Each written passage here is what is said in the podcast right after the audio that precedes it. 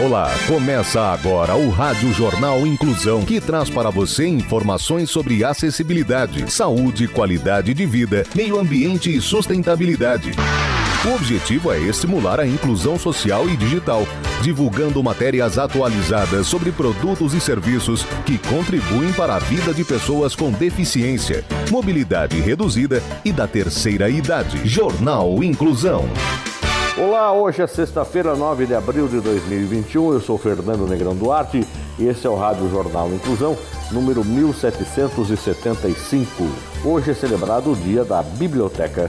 O principal objetivo dessa data é incentivar a leitura como ferramenta base para a educação e formação dos indivíduos. A nossa produção continua sendo em home office, seguindo todas as orientações de segurança e saúde devido à pandemia do coronavírus. Participam dessa edição os repórteres Rafael Alves, Danilo Santana, Giovana Bate, Taina Vaz, Pedro José. Vamos para os destaques de hoje. Jornal. Jornal. Inclusão Brasil. Polícia Civil ajuda pai e filhos a se reencontrarem após 22 anos. Médica cria prontuário afetivo e identifica pacientes pelas paixões deles. Essas e outras informações a partir de agora.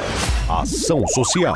Supermercado doa alimentos para pessoas sem dinheiro na pandemia. As informações com Taina Vaz. Olha a boa ação deste supermercado. A gerência está doando frutas, verduras e legumes fresquinhos para ajudar pessoas sem dinheiro na pandemia para comprar alimentos. Para combater a fome, eles montaram uma pequena banca do lado de fora da loja com a placa Doação Pegue Somente o que Precisar. A iniciativa tem como objetivo amenizar a dificuldade de famílias e clientes que estão passando dificuldade nesse período de pandemia, disse no Instagram a direção dos supermercados Premium. E os alimentos são fresquinhos, não são inglórios nem com prazo de validade perto do vencimento, afirmou o gerente comercial do supermercado, Michael Firmo Teixeira. Ele teve a ideia depois de ver uma foto de uma panificadora que estava doando pãezinhos. Para organizar e não causar aglomerações, o Michael fez doações na quinta-feira e no sábado. Ele e a direção do mercado querem repetir a doação a cada 15 dias ou uma vez por mês, mas dependem das parcerias. O supermercado Premium fica na CL 116, em Santa Maria Norte, a 30 quilômetros do Congresso Nacional, em Brasília. Educação.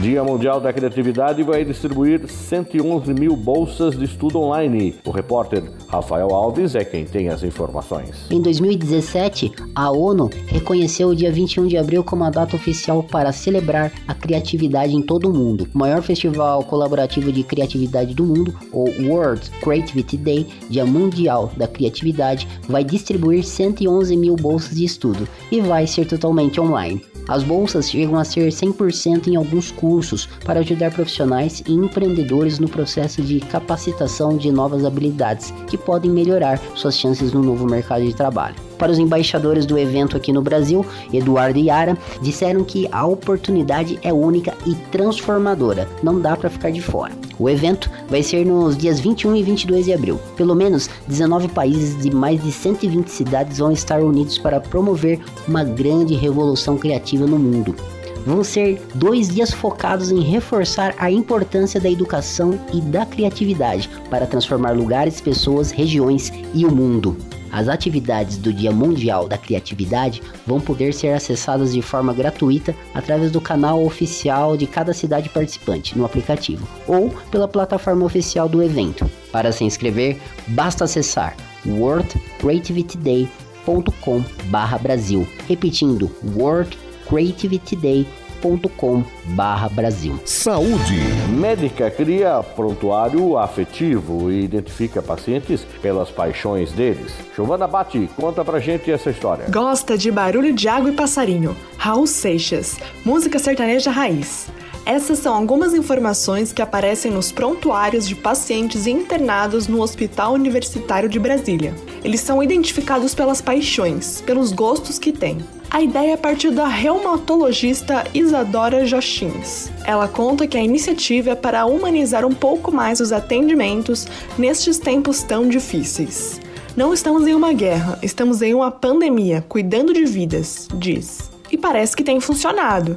Segundo a Isadora, muita gente tem ajudado com os bilhetes e a equipe já percebe evolução em alguns pacientes. Como a permanência de acompanhantes não é permitida em casos de internação pela Covid-19, Isadora faz questão de levar a ideia do prontuário afetivo também nas ligações para as famílias. Ela conta, inclusive, que foi durante as chamadas que descobriu as paixões de um dos pacientes. Do outro lado da linha, ouvi um sorriso, uma risada, e as pessoas diziam: ele é torcedor do Palmeiras, gosta de Raul Seixas. E fomos anotando, diz Isadora. Isadora atua na Comissão de Humanização do Hospital Universitário de Brasília. Ela conta que o prontuário afetivo é uma das muitas expressões de arte possíveis na medicina. Essa ideia de intervenções artísticas no ambiente de saúde foi uma questão de sobrevivência, de tornar o ambiente mais leve, diz. Ação Social. Polícia Civil ajuda pais e filhos a se reencontrarem após 22 anos. O repórter Pedro José é quem tem as informações. Em Minas Gerais, uma família se reencontrou após 22 anos. A maior responsável pelo feito foi a investigadora Natália Paula dos Santos, que trabalha na Delegacia Regional da Polícia Civil em Ribeirão das Neves, região metropolitana de Belo Horizonte. Natália atendeu ao pedido de uma amiga que procurava o pai. Comovida com a história, ela iniciou as buscas com o apoio da delegada Renata Oliveira. A policial conta que recebeu a ligação de uma amiga de infância que mora em Congonhas no dia 17 de março. A amiga de Natália queria encontrar o pai. Eles estavam sem contato havia 22 anos. Os policiais da Delegacia Regional de Ribeirão das Neves se uniram na unidade policial para promover o um encontro entre pai e filhos no dia 25 de março. A amiga de Natália que vive com o irmão em Congonhas, São Paulo, se deslocou até Minas Gerais para ver o pai. Eles foram recepcionados com lágrimas, aspas, da porta eles já começaram a chorar. Foi lindo, fecha aspas, contou a investigadora. De acordo com Natália Paula dos Santos, os filhos têm 35 e 36 anos e o pai 59.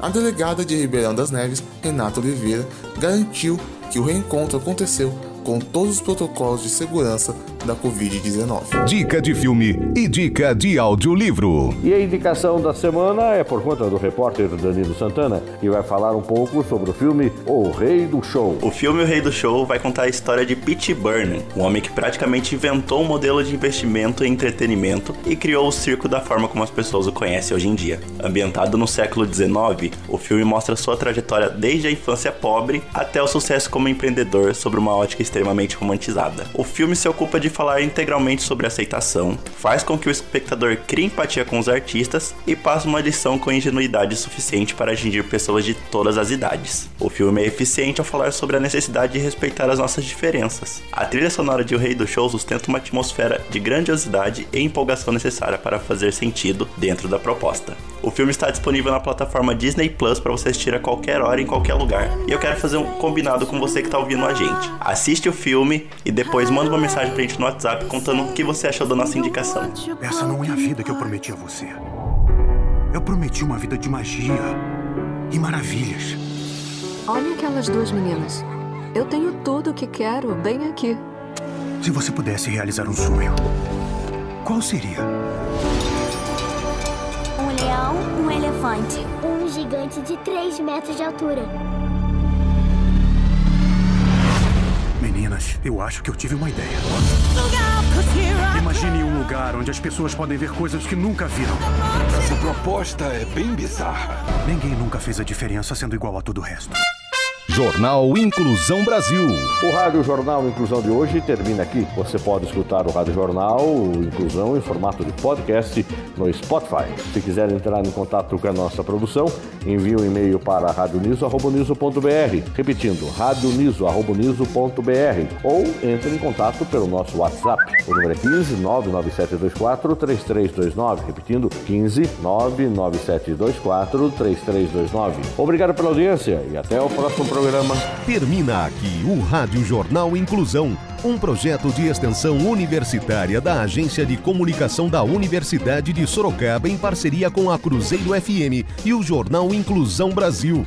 Apoio da fisioterapeuta Dariene Rodrigues. Jornalista responsável e apresentador, professor Fernando Negrão Duarte.